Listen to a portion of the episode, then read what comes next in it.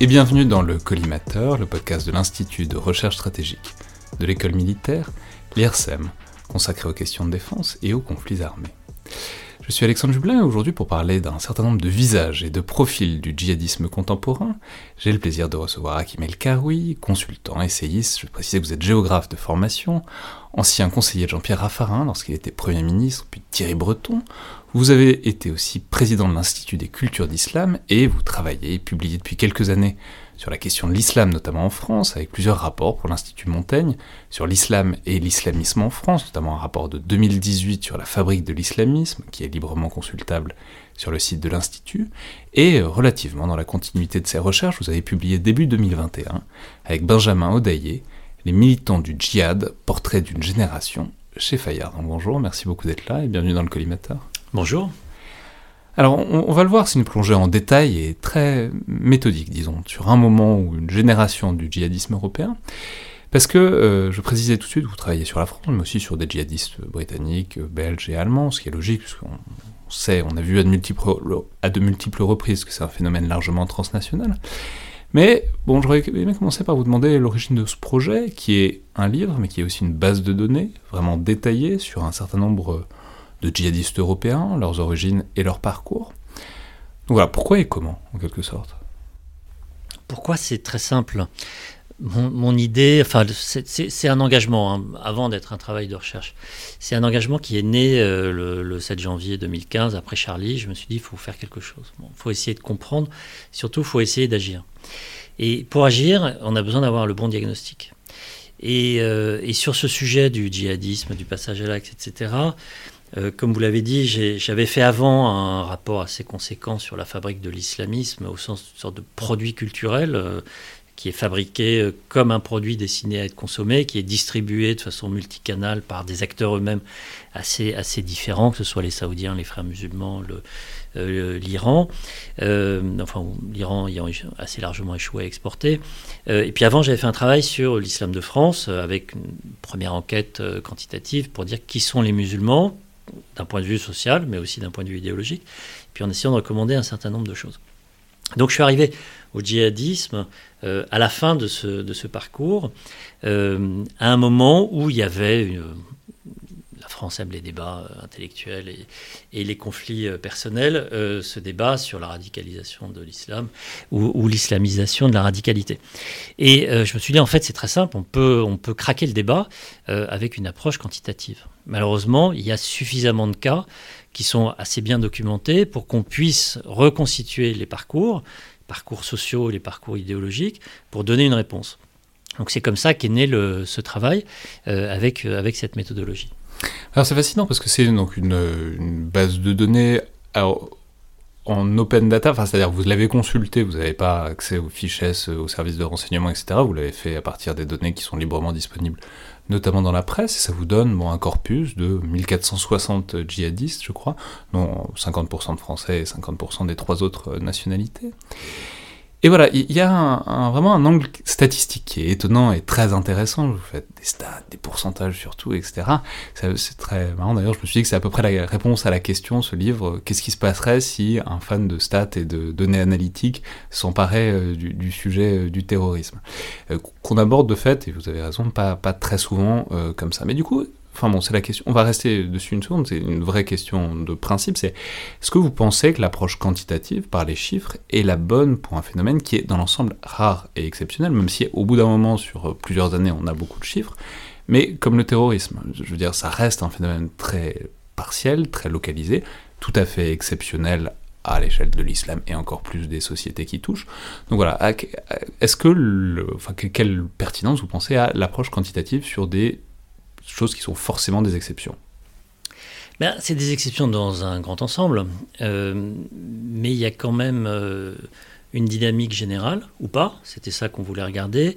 Et puis comme par ailleurs, la plupart des chercheurs, pour pas parler des politiques, quand ils parlent du sujet, ils prennent 10, 20, 40, 50 cas, euh, le fait qu'il y ait de façon accessible beaucoup d'informations sur, on ne savait pas combien quand on a commencé à travailler avec, avec Benjamin Audaillé, et derrière il y a une équipe de 5 personnes, euh, mais le fait qu'on ait pu en trouver 1400, En fait, avec 1400, sur en gros 5000, donc on a à peu près un tiers de la base, ben, en fait, on a, on a une vision qui est une sorte de vision vue d'hélicoptère qui est agrégé, mais qui donne des grandes tendances. Et donc je pense que c'est très complémentaire avec euh, les visions qui sont très qualitatives, qui sont en général utilisées.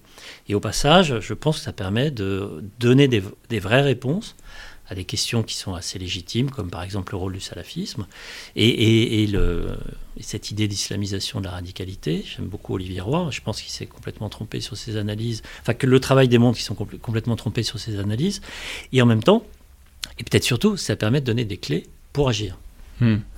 Mais alors, pour euh, rester sur ce travail, bon, comme toute base, il y, a, une problématique de définition et de circonscription de la base. Du coup, j'aurais aimé peut-être commencer précisément par le terme de djihadisme. Ce que vous entendez par là, où vous commencez, où vous arrêtez, vous posiez clairement la distinction, éventuellement les continuités si vous voulez, euh, avec celui d'islamisme, en particulier euh, appliqué au contexte français, parce que c'est un problème assez récurrent du débat public, cette nomenclature parfois un peu glissante, et euh, voilà, sur laquelle j'aimerais qu'on commence par faire la lumière.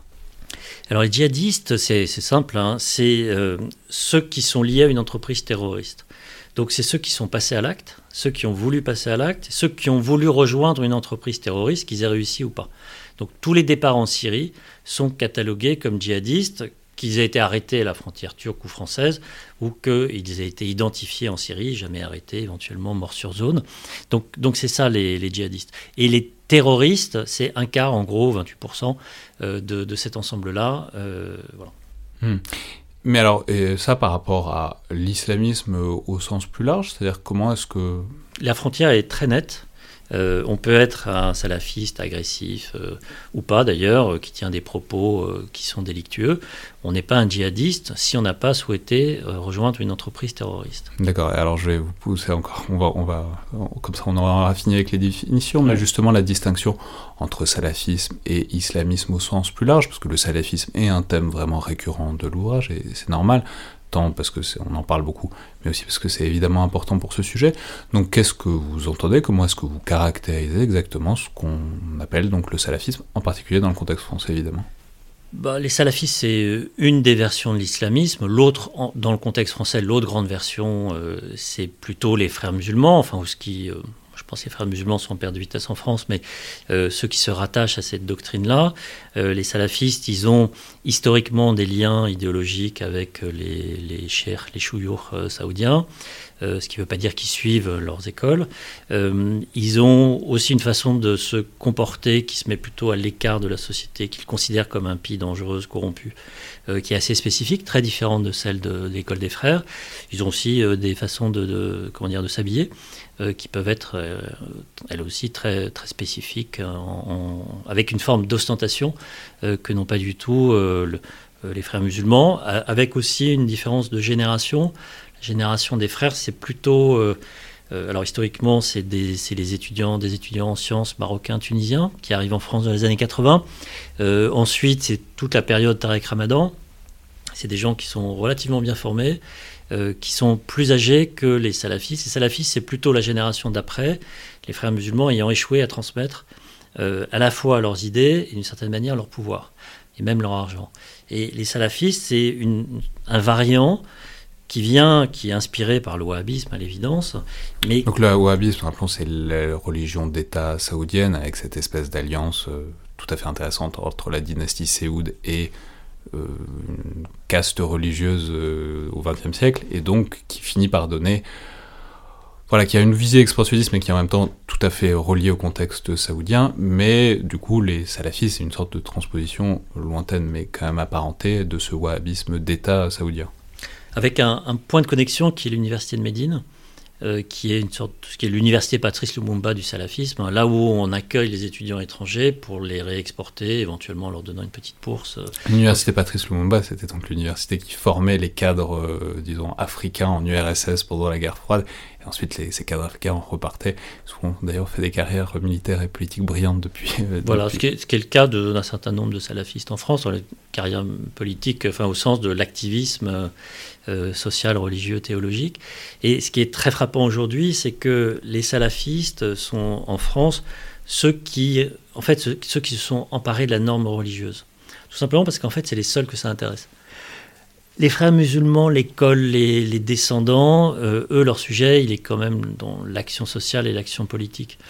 La, la, référence religieuse, la question religieuse, la question du positionnement théologique, ça, en fait, c'était en jachère. Et donc, c'est vraiment là-dedans que se sont euh, engouffrés les salafistes, euh, qui ensuite, euh, aujourd'hui, sont en train d'organiser, avec encore la nouvelle génération, une forme de, de, fusion avec la dynamique des frères. Et donc, on a des gens qui ont des références religieuses qui viennent du wahhabisme et qui sont extrêmement conservatrices avec, c'est aussi une caractéristique, le, la vénération pour les pieux ancêtres, euh, entre guillemets, euh, d'une certaine manière une déification du prophète, qui est totalement contraire avec euh, toute la théologie musulmane et qui fait la grande différence d'ailleurs d'une certaine manière avec le christianisme. Mais ils sont là-dedans, et puis aussi la, la, la réification des normes des normes du comportement, de l'imitation, etc. Donc tout ça, c'est très spécifique au salafisme. C'est pas du tout le cas des frères musulmans. Mais aujourd'hui, on a des salafistes qui font de l'action politique. Alors, on va revenir dessus, mais juste pour terminer sur euh, salafisme, et surtout, c'est-à-dire, est-ce que c'est un label euh, mis de l'extérieur, ou est-ce que c'est une sorte de diagnostic, une, galaxie euh, salafiste, etc., ou est-ce que c'est un truc qui est incorporé, qui est revendiqué, parce que ça pose, c'est, on, c'est quelque chose qu'on dit souvent, c'est que quand on essaye de faire des diagnostics de 20 000 pieds sur les mouvements euh, musulmans, on se plante toujours un peu parce qu'il y a toujours beaucoup plus d'écoles, beaucoup plus de subtilité, et aussi des phénomènes autour de personnages clés qui sont beaucoup plus importants que ce qu'on dit quand on veut poser un gros label idéologique. Donc qu'en est-il de ça appliqué au salafisme, notamment français? Non, il y a vraiment eu des écoles, des minhaj salafis français, enfin, qui se sont euh, inspirés de, de différentes écoles saoudiennes, parce qu'il y a, par exemple, il y a les maîtralistes, enfin, il y a le shir maîtrali en Arabie Saoudite, qui a joué un rôle essentiel en Algérie, au moment de la réconciliation euh, à la fin de la guerre civile algérienne. Et, eux, c'est vraiment des écoles. Euh, après, vous, vous, avez raison, enfin, dans ce que vous sous-entendez, on n'est pas dans une forme de pureté idéologique ou pureté religieuse. Euh, l'islamisme en France, et particulièrement le salafisme, il ne se développe pas euh, dans des madrassas, dans des mosquées, etc. C'est des individus qui prennent la parole, euh, qui ont souvent fait des travaux, des études, mais seuls, pas du tout de formation religieuse, et puis c'est des, influenceurs YouTube. YouTube, enfin, ou plutôt Facebook, c'est là où ils ont le plus d'audience ils s'inscrivent dans une filiation idéologique, dans un continuum religieux. Euh, ils n'ont pas euh, un label de formation, ils n'ont pas fait l'université de Médine, certains l'ont fait, mais la majorité l'ont pas fait. Et donc après, on peut toujours contester la pureté de leur salafisme. Mais ce n'est pas ça qui les intéresse. D'ailleurs, ils sont en train de rompre de plus en plus avec l'Arabie saoudite y compris avec, euh, en tout cas, les nouveaux euh, tenants de l'orthodoxie saoudienne. Ils font plutôt référence à l'école d'avant, euh, Ibn Baz pour pas le citer, etc. Et puis surtout, ils inventent leur voix. ils inventent leur voix dans un contexte franco-français où il y a un discours sur l'islamophobie, il y a un discours euh, sur la laïcité, il y a un discours sur la déconstruction. L'auteur le, plus intéressant, c'est pas un religieux, c'est Issam Yahya. Issam Yahya, il a écrit un livre qui s'appelle L'idéologie islamique française. C'est une forme de métissage de la pensée de la déconstruction. il dit que bah, l'Occident a fait de l'orientalisme, bah, lui, il, fait de l'occidentalisme, et à partir de là, bah, il dessine un projet idéologique la maison d'édition Nawa, d'ailleurs, qui le publie, a été, euh, a été dissoute par le ministère de l'Intérieur. Euh, ce que je veux dire, c'est qu'il y a une forme de créativité, d'innovation. Les salafistes n'aiment pas l'innovation, mais il y a tout à fait une innovation occidentale. Et ça, c'est intéressant parce que l'islamisme, c'est une idéologie liquide qui s'adapte à son contexte et qui mute en permanence. Elle mute de génération en génération. Et euh, il ne faut surtout pas la voir comme une organisation. Pour ça, il y a dans toutes les campagnes électorales à chaque fois euh, des candidats qui disent on va interdire le salafisme. Euh, oui, enfin, vous interdisez pas les idées euh, de tel ou tel courant politique ou tel ou tel courant religieux. Le salafisme, c'est pas une organisation et c'est de plus en plus décentré. De certaine manière, le salafisme, ce qu'est le salafisme aujourd'hui, c'est les gilets jaunes. C'est des individus qui parlent et qui parlent fort, qui sont écoutés sur les réseaux, qui à partir de là structurent un paysage et créer une norme. Et c'est autour de cette norme, parce qu'il y a des militants qui produisent du contenu sur les réseaux sociaux, sur Internet, qui font des sites, qui, et cette norme devient une forme de référence.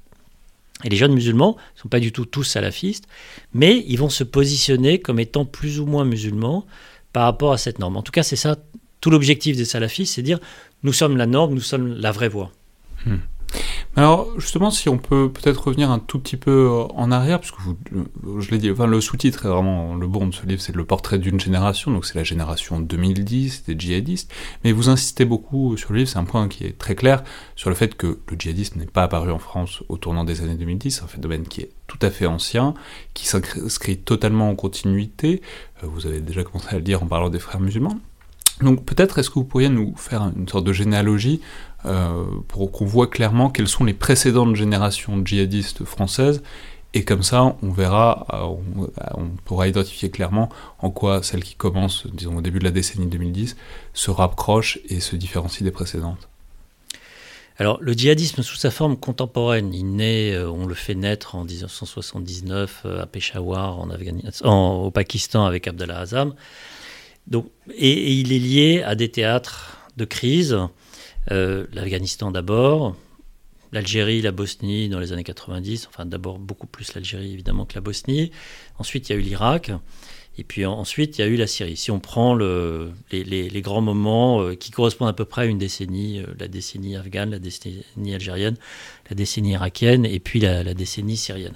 Donc c'est des import, ce serait des importations des, de, non, c'est plutôt, c'est pas une importation, c'est plutôt des jeunes Français qui sont attirés et qui vont sur zone. Et qui ensuite reviennent, alors soit en France, soit dans les pays dont ils étaient originaires. Le, cas le plus, emblématique, c'est évidemment les Algériens, avec ceux qu'on appelait les Afghans, qui sont revenus d'Afghanistan à la fin des années 80, début des années 90, et qui ont eu un rôle essentiel dans le, début de la guerre civile en 91-92. En France, on voit arriver le phénomène vraiment euh, en 95 avec, euh, avec Kelkal. Et, donc, euh, un fait algérien, plusieurs attentats qui sont commis très. Notamment l'attentat du RR Saint-Michel. voilà, en juillet, c'était juillet, je crois, 95. Une très grande inquiétude du ministère de l'Intérieur français qui, depuis le début de la guerre civile algérienne, se disait ça va arriver chez nous, comment on fait pour lutter contre? C'est aussi comme ça que l'islam consulaire est né parce qu'on a donné du pouvoir euh, euh, au service algérien pour contrôler les mosquées françaises euh, apparentées à l'Algérie. Et puis, ce qui s'est passé dans les années 2000, et c'est là où, on rentre dans notre champ contemporain, c'est non pas du djihadisme, mais la formation d'une élite, entre guillemets, salafiste, avec des discours qui étaient extrêmement agressifs, mais pas de passage à la violence, agressifs et qui étaient quasiment ouverts. En gros, on pouvait dire n'importe quoi sur, euh, sur Internet euh, sans trop de difficultés. Ça donne Sharia for UK, Sharia for Belgium, euh, Ansar Eddin aussi. Et là, on a des gens qui se forment, qui apprennent l'arabe, qui font des études religieuses, et une partie d'entre eux qui partent en, beaucoup en Égypte, un peu au Yémen, un peu en Arabie. Et cette décennie-là, elle n'a pas commis d'attentat. Par contre, elle a préparé, elle a fait tout un travail idéologique. L'imam Corel, près de Toulouse, c'est à ce moment-là qu'ils forment euh, les frères Klein, Mohamed Merah, etc. Euh, et puis, on arrive en 2012, l'attentat de Mohamed et Simplement, juste pas de passage à l'acte parce qu'ils proscrivent le passage à l'acte, ou simplement parce que ça se fait pas, parce qu'il n'y a pas d'événement précipitant. C'est-à-dire, est-ce qu'il y a une volonté délibérée de rester sous le, en quelque sorte sous le seuil d'alerte, parce que on va le voir, mais évidemment dès qu'il y a des attentats, le, le, piège se referme sur eux. Enfin, évidemment, il y, a mm. il y a un backlash. Ou est-ce que c'est simplement, bah, un fait comme ça, ça s'est pas fait parce que pendant une décennie, il n'y avait pas de, ça s'est juste pas précipité, quoi. Non, je pense que c'est la deuxième, euh, deuxième euh, proposition. De certaine manière, c'était pas à l'agenda. Pourquoi, je sais pas. Il y avait eu des attentats euh, dix ans avant, il y en a eu beaucoup après, euh, mais ce n'étaient pas des gens qui étaient forcément programmés pour le passage à l'acte. Le travail qu'ils ont fait, c'était un vrai travail idéologique. arrive Mohamed Merah. Mohamed Merah, c'est une sorte de vétéran du djihad afghan, il est passé par l'Irak, il est déçu, et puis il est, d'une certaine manière, l'incarnation de cette décennie 2000 de, gens qui passent à l'acte en France. Euh, avec des cibles symboliques. La communauté juive et euh, l'incarnation de ce qu'il est, c'est-à-dire la France, mais la France des Maghrébins. Ces soldats de l'armée française d'origine maghrébine, qui sont ciblés de façon explicite. Et puis arrive la Syrie. Enfin, la Syrie arrive, commence à, ce moment-là. Donc rappelons, c'est vraiment la séquence 2012, Mera, 2013-2014, l'instauration progressive du califat en Irak et en Syrie. Et, la série, ça produit euh, une aspiration très très forte de cette génération-là, qui sont les premiers à partir. Et quand ils partent, ils connaissent l'arabe, ils ont euh, un, savoir-faire euh, religieux très spécifique, très marqué, mais qui est important. Il ne sera pas du tout le même que celui de ceux qui vont rejoindre la Syrie deux ou trois ans plus tard. Et en fait, ils vont devenir rapidement des cadres. Des cadres, pourquoi? Parce qu'ils ont le niveau intellectuel. Et eux, ils sont intégralement passés par le salafisme. Et ce qu'on a trouvé dans l'enquête, c'est que, en fait, la génération Syrie, c'était deux générations. C'était une génération un peu plus âgée, beaucoup mieux formée sur le plan religieux, et quasiment intégralement passée par le salafisme. Et cette génération, c'est les premiers à partir. C'est eux qui ensuite vont servir de cadre, et notamment les Français, les Européens de, de Daesh. C'est dans cette génération qu'on va les trouver. Et c'est aussi eux qui ont construit l'appareil de propagande qui va faire venir un peu après des gens plus jeunes, beaucoup moins bien formés sur le plan religieux et même sur le plan de la, maîtrise de l'arabe, qui vont être d'une certaine manière la chair à canon de Daesh. Euh, et, tout ça est extrêmement important, d'abord parce que, enfin, en 2017-2018, qu'est-ce qu'on voit? On voit que le nombre de djihadistes potentiels a été multiplié par 10. Donc c'est un impact énorme en termes quantitatifs. Et puis, c'est aussi important parce qu'on a vu la Syrie comme un événement en soi. Mais d'une certaine manière, on peut considérer que la Syrie a été une, euh, comment dire, une, parenthèse dans un, dans un grand mouvement européano-européen, potentiellement franco-français. Et c'est ça mon inquiétude aujourd'hui.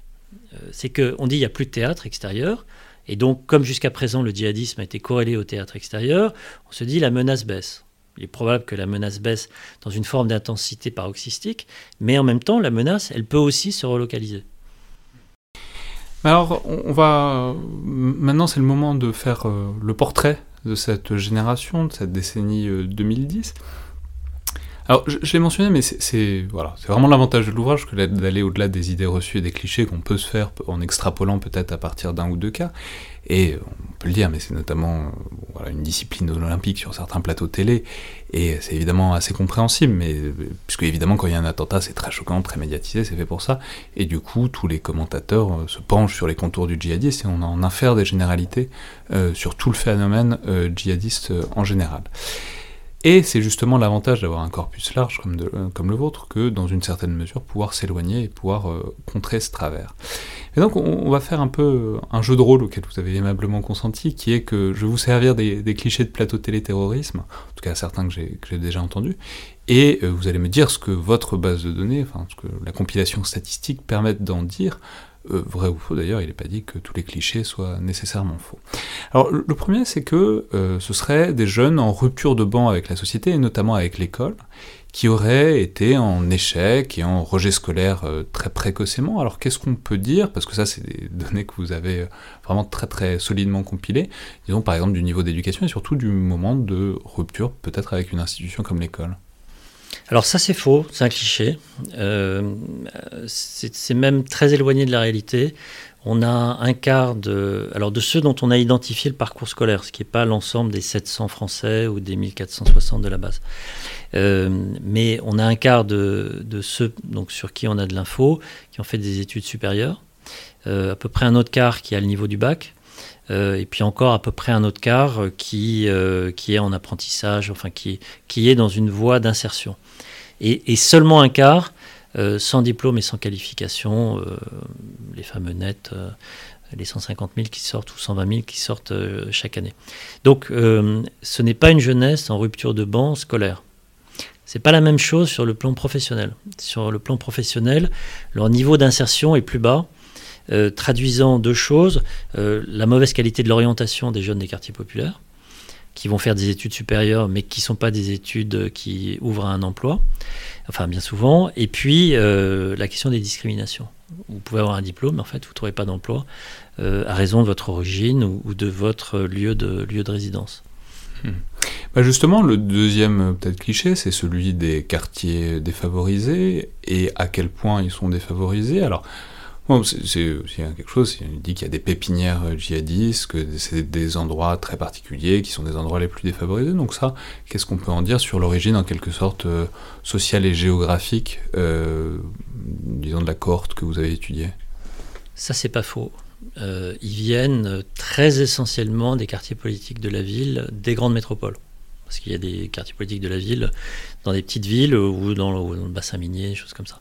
Mais ils viennent essentiellement des QPV, euh, enfin même très essentiellement des QPV. Ils sont jeunes, pas très jeunes, mais jeunes, donc c'est plutôt 18-25 ans. Euh, petite différence d'âge entre ceux qui sont passés par le salafisme et ceux qui ne sont pas passés par le salafisme, sans, surprise. Euh, ils sont deux tiers maghrébins. Euh, enfin peut-être un tout petit peu moins. Et, nous, dans notre base, on a 30% de convertis. je crois que les services en ont un petit peu moins. 30% de convertis qui ne sont pas des jeunes du vaccin normand, qui sont des jeunes qui viennent des mêmes quartiers, qui en fait sont les copains des djihadistes enfin, ou des, des, jeunes musulmans qui ils se sont convertis et ils se sont convertis euh, soit pour rejoindre, euh, enfin pour faire comme leurs copains, euh, soit pour devenir, pour aller directement dans la violence et le, et le djihadisme. c'est intéressant que vous parliez du vexin normand parce que c'est, ça, ça, montre bien les travers en quelque sorte de la réception médiatique, parce qu'on a beaucoup fait sur ce boulanger de je sais plus enfin, de, de, Normandie qui était allé rejoindre l'État islamique.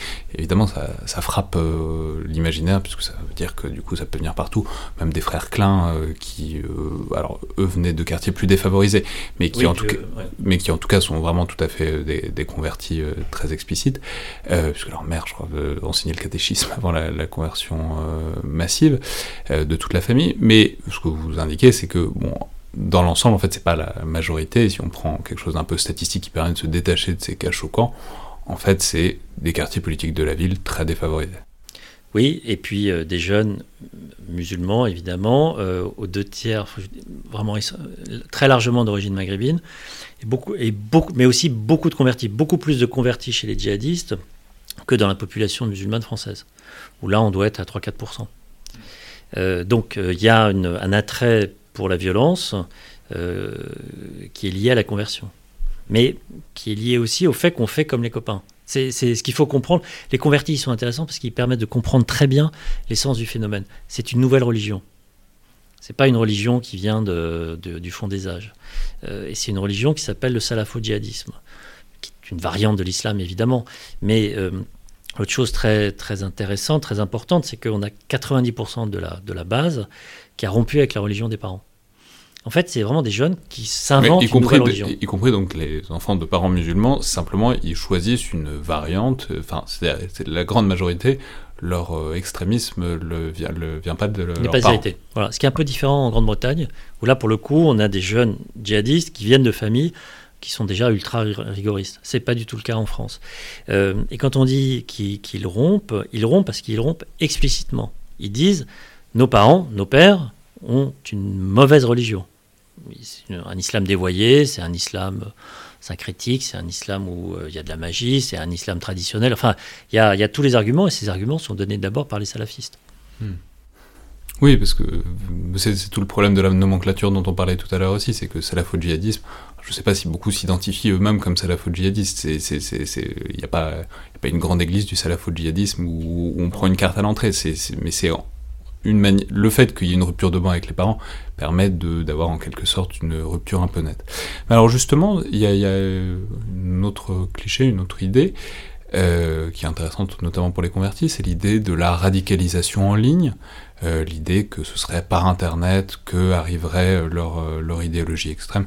Et d'ailleurs, ça fournit des bons prétextes pour dire qu'il faudrait euh, un peu resserrer la bride sur Internet et euh, réguler des trucs en ligne.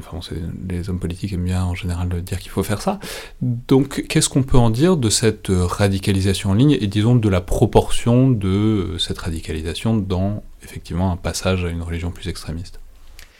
Alors c'est compliqué. Euh, d'abord, il faut bien distinguer, on parle de la, génération Syrie. On ne parle pas des dernières années, notamment des deux, trois dernières années où la situation est un peu différente. Sur la génération Syrie, le loup solitaire, la radicalisation en ligne, tout seul, et le gars qui part et qui ne sait pas où il arrive, euh, ça n'existe pas. Euh, par contre, il peut y avoir de l'hameçonnage en ligne. Et ça, pour le coup, ça existait, mais derrière l'hameçonnage, il y a toujours un contact. Et, quand il y a un contact, il y a une cellule. Et ensuite, c'est la cellule qui organise le transfert ou, euh, les, idées d'attentats en France. Il n'y a pas un type derrière son écran qui prend un billet d'avion et qui part tout seul.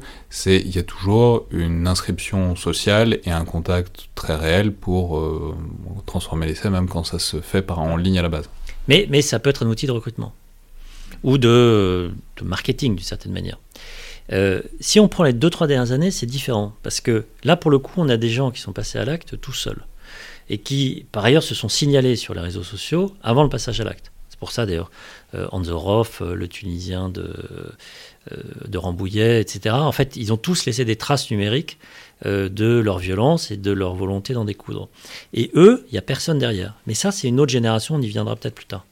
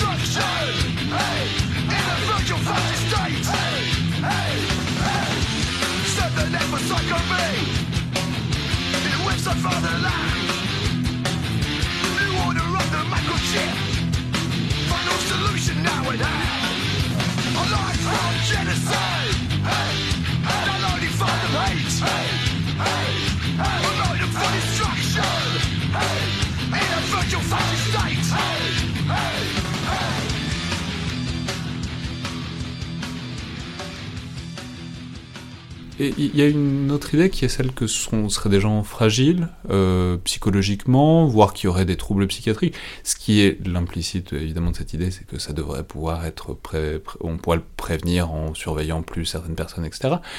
Donc qu'est-ce qu'on peut dire? Alors après c'est difficile parce que j'imagine que vous n'avez pas accès aux dossiers médicaux, mais qu'est-ce qu'on peut dire, disons, de cette idée que ce seraient des gens qui auraient des troubles ou qui seraient plus fragiles euh, psychologiquement ou psychiatriquement? Alors nous on est prudent parce que vous le disiez, euh, on a travaillé sur des sources ouvertes. Dans les sources ouvertes, on n'a pas le détail, euh, indépendamment des questions médicales, même de la situation, du détail de la situation familiale par exemple. Mais en gros, avec les données dont on dispose, on est capable de euh, faire le départ entre les terroristes et les autres djihadistes. Les terroristes, ils sont totalement déglingués avant de devenir terroristes. Euh, d'abord, ils ont évidemment euh, tous un casier judiciaire, ce qui n'est pas le cas de l'ensemble des djihadistes, même si quand même beaucoup en ont. Euh, et puis, ils sont identifiés comme ayant, a posteriori, comme étant des cas très compliqués, déjà dans la violence, très, très souvent dans les trafics divers et variés, etc. Même si c'est deux mondes parallèles, hein, ils peuvent avoir été trafiquants de drogue, et ensuite être devenu euh, terroriste ou djihadiste. Euh, les, deux sont très rarement liés, contrairement là aussi à un cliché euh, qui a souvent cours. mais en gros, les terroristes, ce sont des jeunes déglingués. Les djihadistes, au sens large, non, c'est plutôt des jeunes comme les autres. Hmm. Et alors justement, puisque vous parliez du casier judiciaire, il y a l'idée que bah, y a souvent la case prison à un moment. Alors évidemment, c'est problématique parce que c'est pas les seuls à, passer par la case prison et qu'on la case prison n'est pas normalement un saut d'infamie euh, pour le restant d'une vie, ni de surveillance terroriste. Mais en tout cas, qu'est-ce qu'on peut dire sur l'idée qu'il y aurait eu à la fois un lien par un parcours criminel à un moment, et puis une radicalisation par euh, la prison? Non, sur cette génération, c'est Gilles Kepel qui disait la prison est du djihadisme. Euh, non, c'est pas vrai. la radicalisation s'est pas faite en prison. Certains se sont, alors soit été radicaux et sont arrivés en prison, qui en général les a pas rendus moins radicaux, euh, mais enfin la très grande majorité, ils ne sont pas passés par la casse prison. Ce qui est différent depuis 2-3 ans, et pour la génération qui peut-être nous attend, qui elle, pour le coup, euh, est beaucoup passée par la case prison. Parce qu'on a aujourd'hui 500 terroristes, euh, identifiés terroristes en prison pour fait terrorisme. Et puis, il faut ajouter, ça dépend des moments, enfin entre 700 et 750 détenus considérés comme radicalisés, ayant été identifiés en prison comme radicalisés, certains d'entre eux, 250 sur les 750, ayant été radicalisés en prison.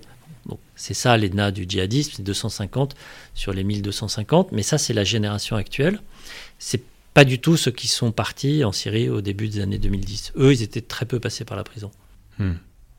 Et peut-être l'autre euh, complet euh, opposé du spectre, c'est l'idée qu'on a parfois qu'il y a au contraire de la prison, il y a un attrait pour la police ou pour euh, l'armée, que ce soit d'anciens militaires, mais c'est notamment un truc qu'on avait dit au sujet de Mera, mais euh, qu'il avait passé des tests pour être dans la Légion, peut-être, peut-être pas. Enfin bon, l'idée que, enfin en tout cas l'implicite un peu derrière, c'est l'idée que bah, ils aiment bien les armes, ils aiment bien la violence, etc. Donc ils ont d'abord tenté leur chance par euh, des voies légales, et puis si ça n'a pas marché pour une raison X ou Y, ils sont ensuite basculés dans la voie djihadiste. Alors, euh, là, sur la base dont on dispose, sur la France, hein, c'est pas 700 personnes, c'est 250 personnes dont on connaît le trajet professionnel. On a 10% qui sont passés par euh, l'armée ou la police, ce qui est donc assez, euh, assez important. Oui, c'est significatif. Ça veut dire qu'il y a un vrai truc par rapport à ça. c'est pas. oui, et qui ont été en général rejetés. Hmm. C'est-à-dire pas titularisés ou pour X raisons, qui ont eu des problèmes de discipline, qui ont été mais non, mais ce qui veut dire qu'il y avait une sorte peut-être d'imaginaire militaire ou, de... Enfin bon, c'est. Bah, c'est pas des jeunes qui partent n'importe. Enfin, ils, vont faire la guerre. Hein. Euh, quand ils partent faire le djihad, euh, il y a plusieurs interprétations du mot djihad. L'interprétation littérale, c'est l'effort sur le chemin de Dieu. Et cet effort, il peut être spirituel, il peut être militaire. Pour eux, djihad, euh, si sens de la nuance et de la subtilité de la langue arabe n'est pas forcément très partagé, c'est on va faire la guerre. Mais vous voyez, enfin, pour revenir une seconde sur cette idée d'islamisation de la radicalité, c'est cette idée qu'il y a un attrait, une appétence pour les voies de fait, enfin, les armes, la violence, tuer des gens, etc. Et que c'est parce qu'ils auraient bien aussi bien pu le faire euh, sous les drapeaux, et c'est parce que ça n'a pas marché sous les drapeaux et sous l'uniforme qu'ils choisissent un autre drapeau et un autre uniforme. Oui, ça, aurait été vrai si euh, la part des salafistes, qui sont les idéologues, euh, avait été plus faible. Et, là, ce qu'on voit, c'est que c'est des gens qui se sont préparés idéologiquement et qui ensuite sont passés à l'acte. La Syrie étant un théâtre qui permettait de donner libre cours à sa vision de l'islam, elle-même radicalisée en Syrie, parce que Daesh n'existait pas en 2011, enfin en 2012, hein, c'est 2014, mais il y avait déjà des mouvements ultra-violents, Zarqawi, etc. Donc, il y, a vraiment un continuum.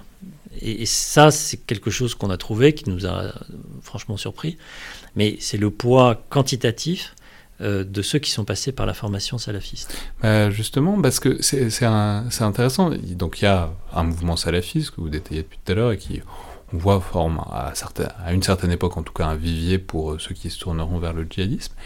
Et en même temps, il y a aussi, euh, de manière assez célèbre, des contre-exemples dont il faut parler. Le contre-exemple le plus célèbre, c'est très probablement Marseille, dont tout le monde sait que c'est un endroit où la prédication et les mouvements salafistes ne sont pas rares, euh, et pour autant où il y a plutôt très peu euh, de djihadistes, ce qui, ce qui, montre bien que c'est pas aussi simple qu'une qu'une superposition, c'est pas un calque, il y, a, il, y a, il y a, aussi des mouvements salafistes, et c'est pour ça qu'on parlait tout à l'heure de la diversité des mouvements. Parce que c'est pas le, le, tampon salafiste ne suffit pas à envoyer sur euh, la voie du djihadisme. Donc qu'est-ce qu'on peut dire, disons, de ce lien entre salafisme et djihadisme avec aussi ces, ces, ces échecs et ces angles morts? D'abord, ça c'est très important, tous les salafistes ne sont pas des djihadistes.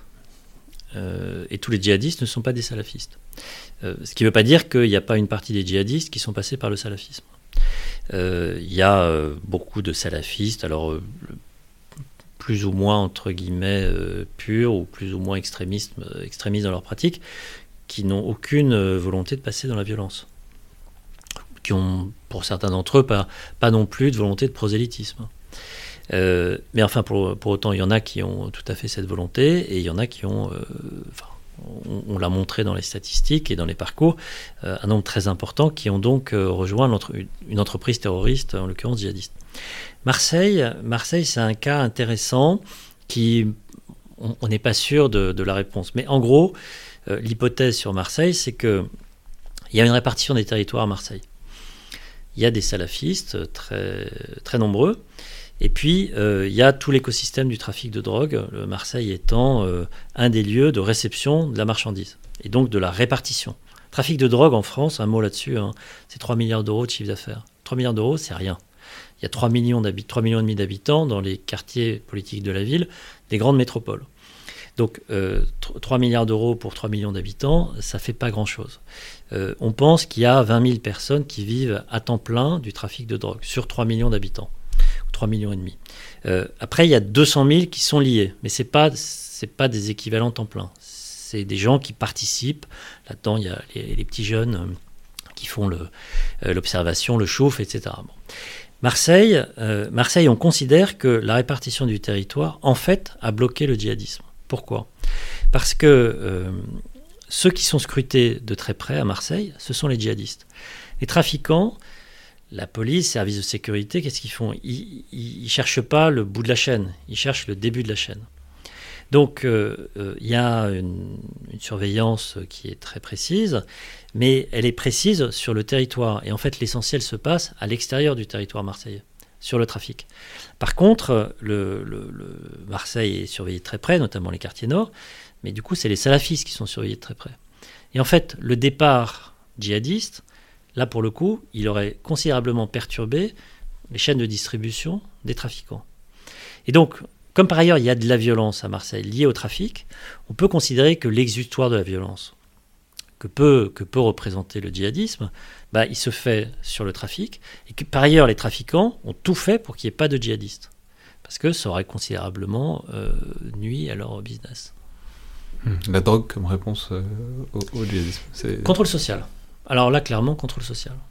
Hmm. Les trafiquants font du contrôle de d'une certaine manière de sécurité. Parce que le niveau de violence ne doit pas euh, atteindre un niveau tel qu'il remet en cause la cohésion nationale.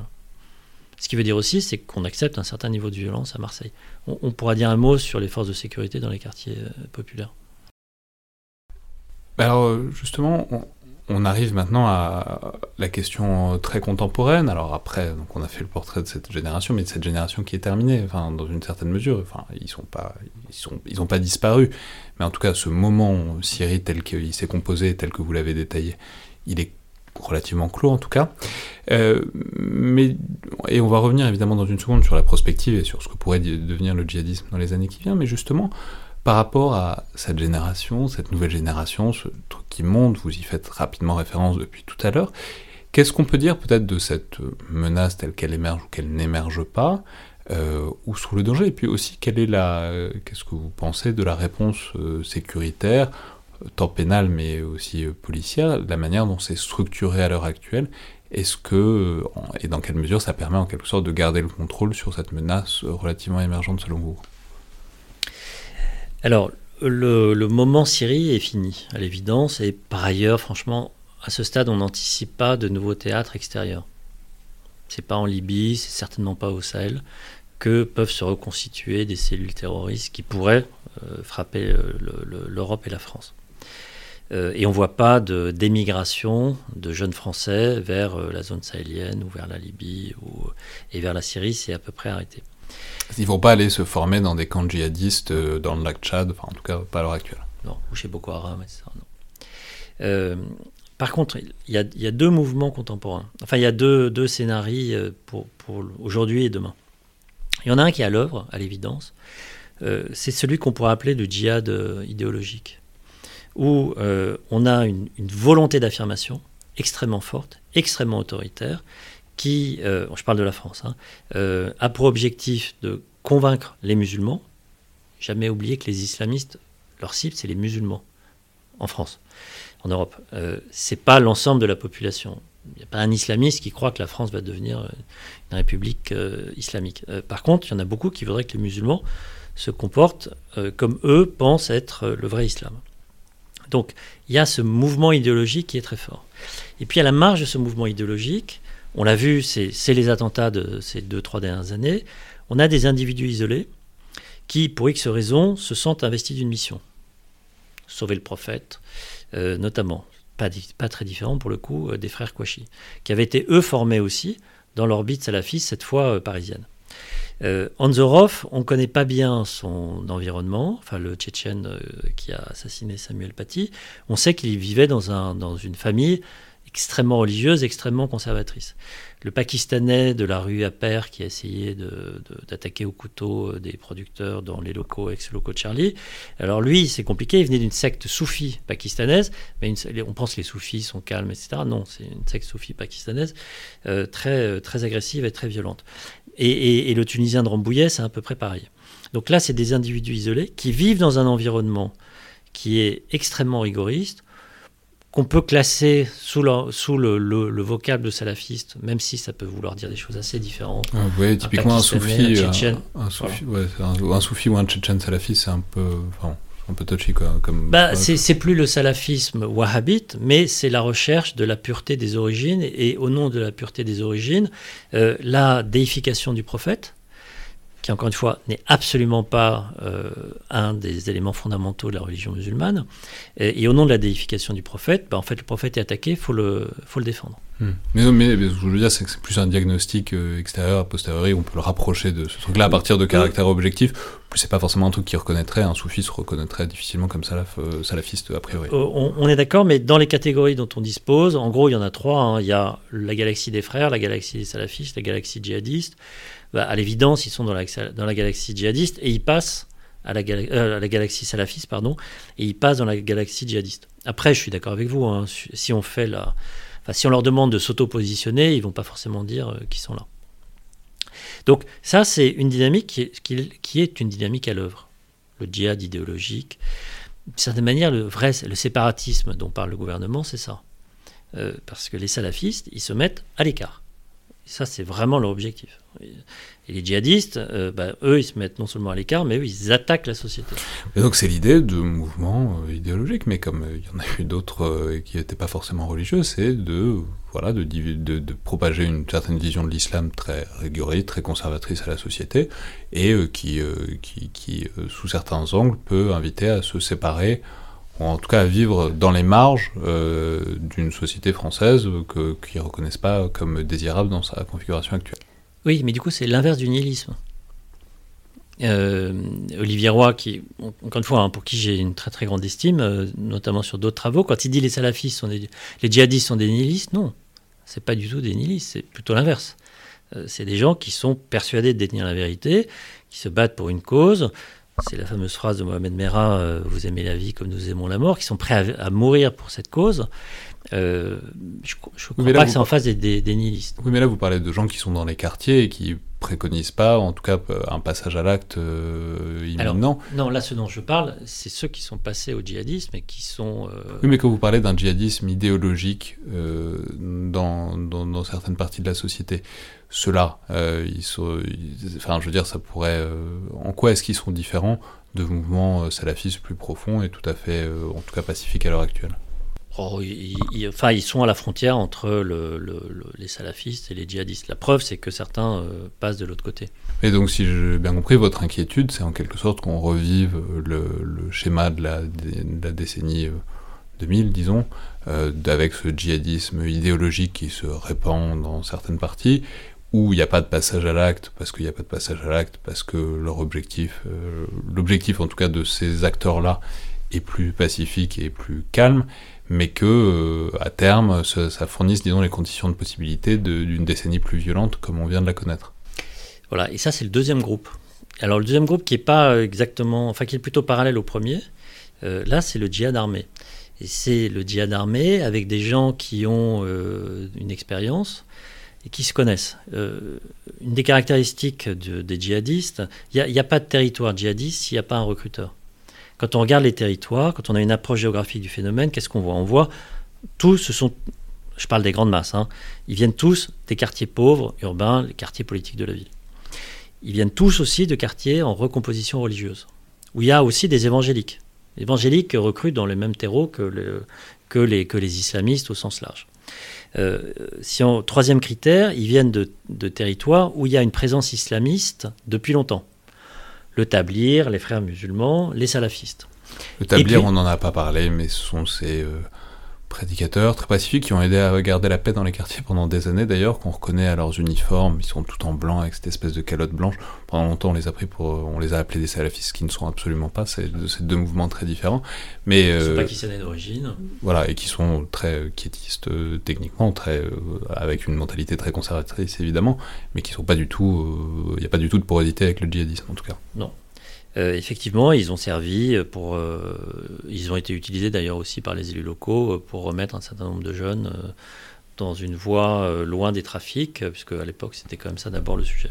C'est pour ça que quand on, on enfin bon, c'est un travers très trop courant, pas, malheureusement, de dès qu'on voit quelqu'un avec une barbe et une calotte, de le traiter de salafiste. Non, en fait, la plupart du temps, c'est plutôt l'inverse.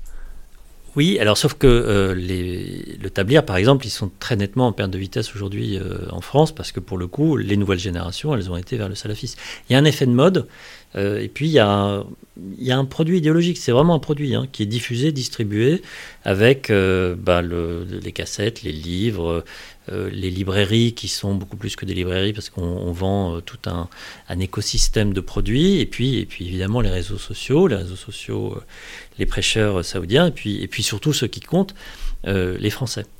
Et c'est comme ça que le, salafisme n'est pas arrivé en France, là je parle du salafisme, le vrai hein, saoudien, il n'est pas arrivé par l'Arabie saoudite qui a investi des milliards, comme on le dit souvent, en France et en Europe. Non, il est arrivé par le Maghreb. Euh, et après, c'est les influences familiales, d'une certaine manière. Euh, c'est comme ça qu'il est arrivé.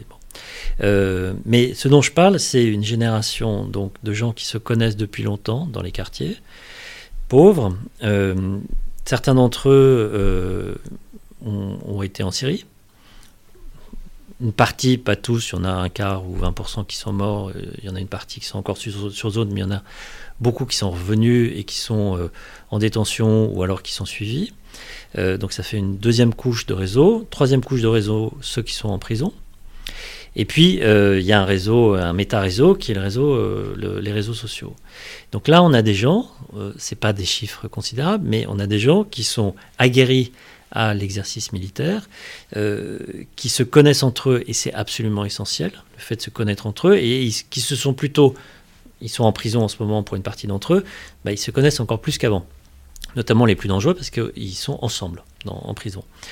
Et puis, ils peuvent, euh, au-delà de cet écosystème de 1000-2000 personnes, euh, les, réseaux sociaux permettent de, dialoguer. Et eux, il ne leur manque pas grand-chose pour se dire, euh, le djihad, c'est ici et maintenant. Hmm. Mais alors, ça, c'est pareil, un truc dont on parle souvent, mais dont on parle peut-être pas assez, c'est que ceux qui sont en prison, bah, ils vont bien finir par sortir. Alors les plus dangereux, ils vont pas sortir dans les médias, parce qu'il y en a qui ont pris quand même des, peines très très lourdes. Il y a aussi des gens qui sont juste partis en Syrie, on ne sait pas ce qu'ils ont fait, voire même pas grand chose, voire on sait qu'ils n'ont pas fait grand chose et donc ils ont pris des peines assez légères, mais euh, moyennant quoi, il y, a quand même un certain nombre d'individus condamnés pour association de malfaiteurs avec une entreprise terroriste qui vont sortir dans les mois, les années qui viennent, et on peut espérer qu'ils vont être surveillés pendant un certain temps. Mais justement, ça amène à la dernière question, à la dernière partie du problème. C'est, je commence à vous poser la question tout à l'heure, c'est la réponse euh, sécuritaire et aussi bien pénale que, policière, c'est-à-dire dans le dispositif actuel, qu'est-ce qui est fait ou n'est pas fait? Alors on sait que on va pas dire que y a, ça manque d'investissement, parce que des investissements, il y en a, et ils sont considérables d'un point de vue euh, chiffré, quoi. Mais disons, dans la disposition, dans la géométrie de, ces investissements, qu'est-ce qui est fait à l'heure actuelle, et à votre avis, euh, dans quelle mesure est-ce que ça permet de prévenir, disons, ces, ce djihadisme soit idéologique, soit armé, qui pourrait revenir dans les années qui viennent? Alors, un mot sur l'investissement d'abord. Il y a un rapport de la Cour des comptes de l'an dernier qui évalue à 9 milliards d'euros d'investissement tout le travail contre terroristes. Dans ce travail, il y a les OPEX, essentiellement en Syrie, mais pas qu'en Syrie, c'est 7 milliards. Et puis il y a 2 milliards en gros de recrutement de fonctionnaires. Donc sur 5 ou 6 ans, 2 euh, milliards euh, sur 5 ans, ça fait 400 millions par an et ça a servi à recruter à peu près 4000 fonctionnaires. Euh, et ça, juste qu'ils sont dans des unités spécialisées dédiées Police-justice, beaucoup des GSI. Hein. Euh, et puis on a créé un parquet, enfin on a, on a renforcé quand même beaucoup les moyens de la justice euh, qui, qui, partaient de loin.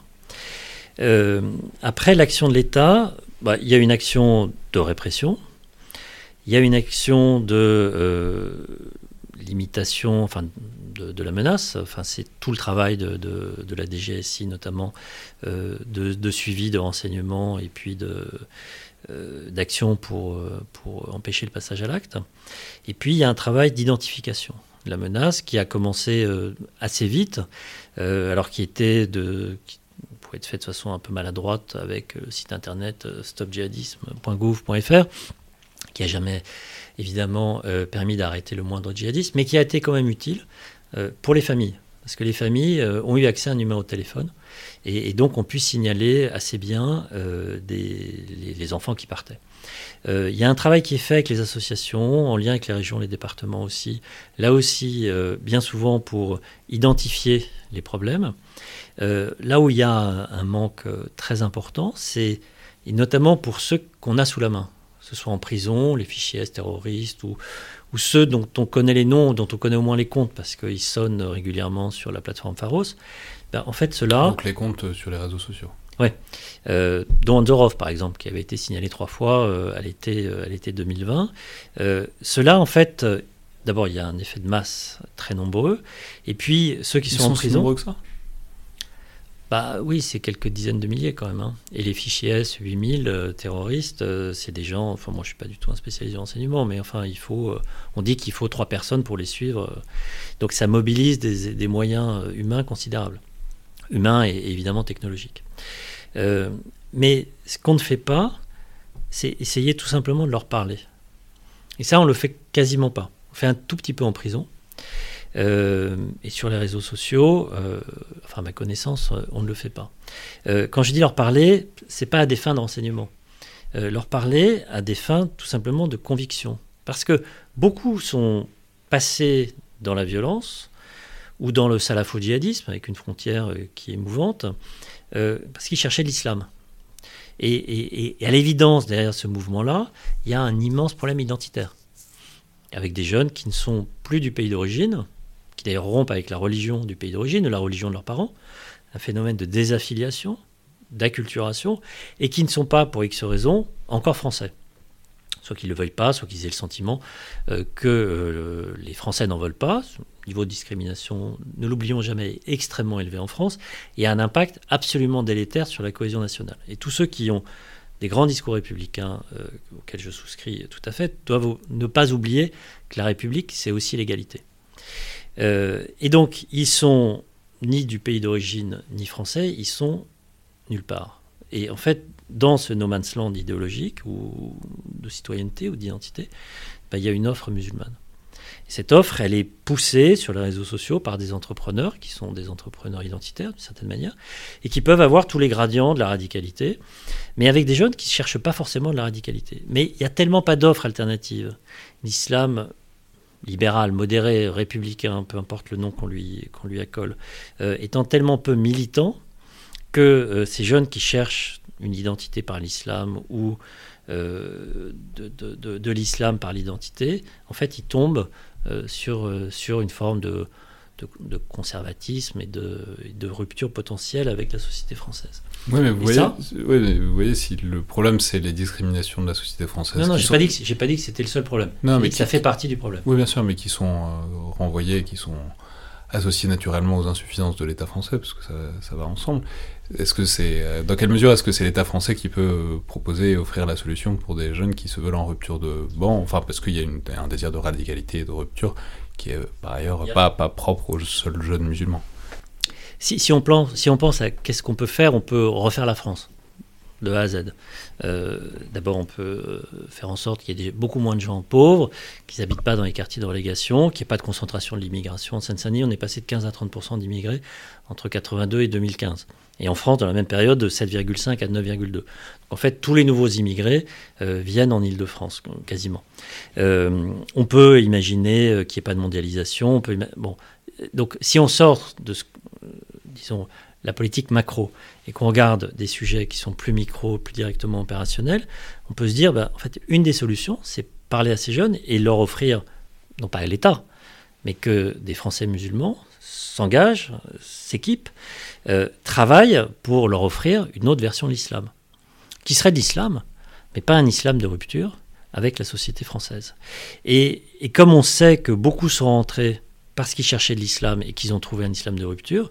Et on a, une, on des expériences, euh, notamment dans les prisons, euh, avec quelques aumôniers qui font un travail absolument extraordinaire, euh, pour convaincre des djihadistes, certains des terroristes endurcis. Les idéologues, on a du mal à les avoir, mais d'autres, c'est plus facile. Et en fait, en tout cas, ce qu'on sait, c'est que quand on leur parle de religion et de politique, parce qu'il y a aussi une dimension politique, notamment géopolitique, on peut en convaincre une partie d'entre eux. Et ça, ça coûte rien. Mais en fait, quand vous regardez l'écosystème de l'État, il y a le, CPDR qui fait un travail formidable au ministère de l'Intérieur, mais qui manque le, euh, comité interministériel à la prévention de la, radicalisation, enfin, de la délinquance et de la radicalisation. Il y a quelques millions d'euros de budget euh, qui, qui, qui, sont utilisés par, par des associations avec une équipe euh, très, très active et bienveillante, mais disproportion des moyens qui, est, qui ne fait pas de sens. Et puis par ailleurs, on a besoin absolument la mobilisation des Français de confession musulmane. Parce que c'est eux qui détiennent la clé du problème d'une certaine manière. C'est eux qui sont légitimes pour offrir à la jeunesse française musulmane euh, une version de l'islam spirituel qui s'insère dans le, cadre républicain et qui est celui de la majorité des musulmans en France. Mais vous, voyez, là, c'est un, une sorte de réponse centralisée. J'imagine que ça passe par là, mais en même temps, ce que vous nous décrivez depuis tout à l'heure aussi, c'est des phénomènes micro-locaux dans des quartiers précis, avec des réseaux précis, des recruteurs précis, etc., qui en plus, vous nous l'avez dit, sont sur 2, 3, 4 générations, en tout cas, euh, pas, enfin de, sur, sur, une quinzaine ou une vingtaine d'années d'épaisseur. Ça, c'est pas, je veux dire, ce tissu-là, un, un, tissu concurrent peut difficilement émerger euh, à vitesse grand V quand ce truc-là est en place depuis euh, des années, voire des décennies. Oui, mais on, mène, on perd toutes les batailles qu'on ne mène pas. Euh, et par ailleurs, il y a vraiment trois théâtres. Il y a un théâtre prison, il y a un théâtre euh, quartier populaire des grandes villes, puis un théâtre réseaux sociaux. Le plus facile, évidemment, c'est les réseaux sociaux. Les réseaux sociaux, aujourd'hui, le match, c'est 99 contre 1. Quand vous regardez la, part de marché potentielle. 99, je suis encore optimiste. Hein. Euh, c'est pas très compliqué d'arriver à 70-30. Il faut produire, et puis les réseaux sociaux, c'est quand les gens voient des contenus, en fait, ils s'en emparent, et puis quand il y a une dynamique, bah, eux-mêmes euh, deviennent des acteurs. Les, islamistes, qu'est-ce qu'ils ont fait? Ils ont fait exactement pareil. À l'époque, ça a commencé avec les cassettes. Les cassettes, c'est des prédicateurs, c'est des gens qui prêchent, pas forcément une, formation religieuse très importante, etc. Et puis il y a des jeunes qui, à un moment, sont mis devant une caméra et puis qui ont, qui ont diffusé sur YouTube ou sur Facebook. Bah, eux, c'est des militants. On a besoin de militants de la modération. Euh, les militants de la séparation, ils sont, euh, c'est tout problème des partis politiques euh, du centre. Ils ont toujours plus de mal à avoir des militants très actifs que les partis extrémistes. Mais on a exactement le même sujet sur, sur l'islam en France, avec une difficulté supplémentaire, c'est que on a de la perturbation qui vient des pays étrangers sur la, représentation institutionnelle. Et puis la dernière difficulté, c'est que bon français musulman, il a compris que dire qu'il était musulman, c'était pas très populaire. Euh, et donc, euh, il fait de la religion, sa religion, une affaire très privée. Les musulmans en France sont beaucoup plus pratiquants euh, que les autres croyants, mais ils sont très très peu actifs. Et le blast Éric Zemmour, l'impact très fort, très puissant, très long qu'il va avoir, parce que Éric Zemmour, même s'il fait 10% à l'élection, il aura un, un, effet de souffle très puissant sur l'idée ben, on peut avoir un discours euh, ouvertement xénophobe, ouvertement raciste, ouvertement anti-musulman, sans finalement qu'aujourd'hui ça n'émeuve personne. Cet effet-là, Zemmour, il est aussi le fruit de l'absence de mobilisation des Français de confession musulmane après l'effet de blast colossal des attentats qui a duré, qui a duré comme une très mauvaise série, un très mauvais feuilleton. Euh, et, on n'y arrivera pas sans leur, sans leur mobilisation. Je parle des, je parle des musulmans. Et c'est là où ils peuvent être présents, euh, dans, pas seulement sur le réseau, y compris dans les quartiers.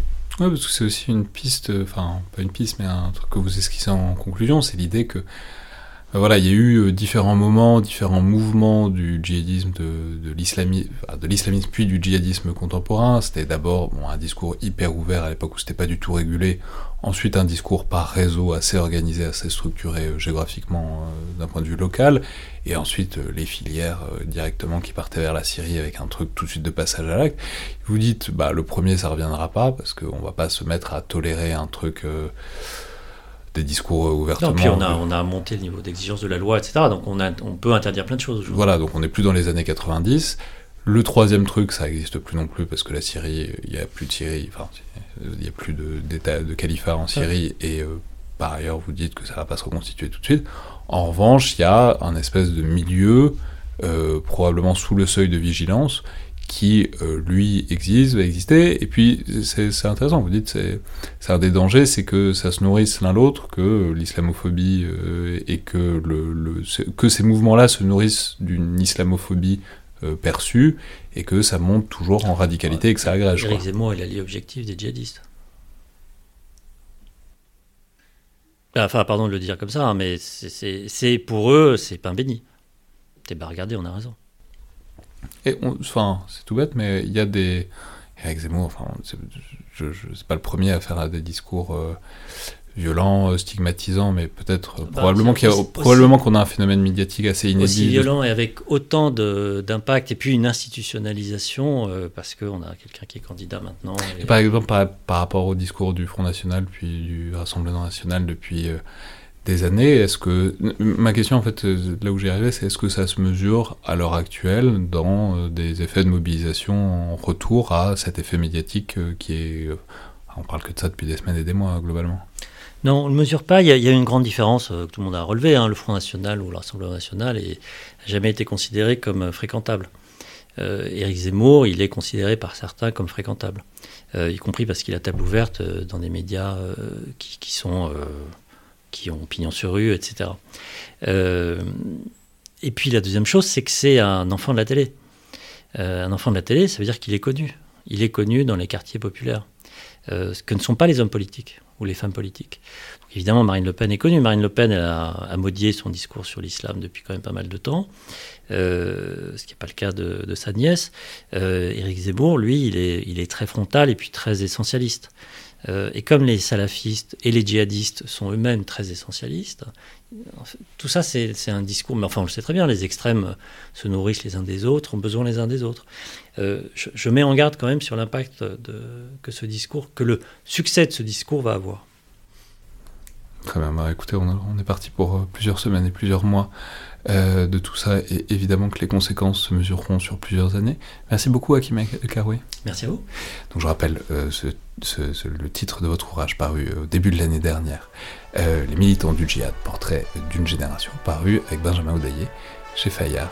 C'était euh, donc le collimateur, le podcast de l'Institut de recherche stratégique de l'école militaire. Je vous rappelle que vous pouvez nous faire part de remarques, commentaires euh, par mail ou sur les réseaux sociaux de l'IRSEM, c'est toujours le bienvenu, tout comme les notes et commentaires sur Apple Podcast ou sur SoundCloud. Merci à toutes et tous et à la prochaine fois.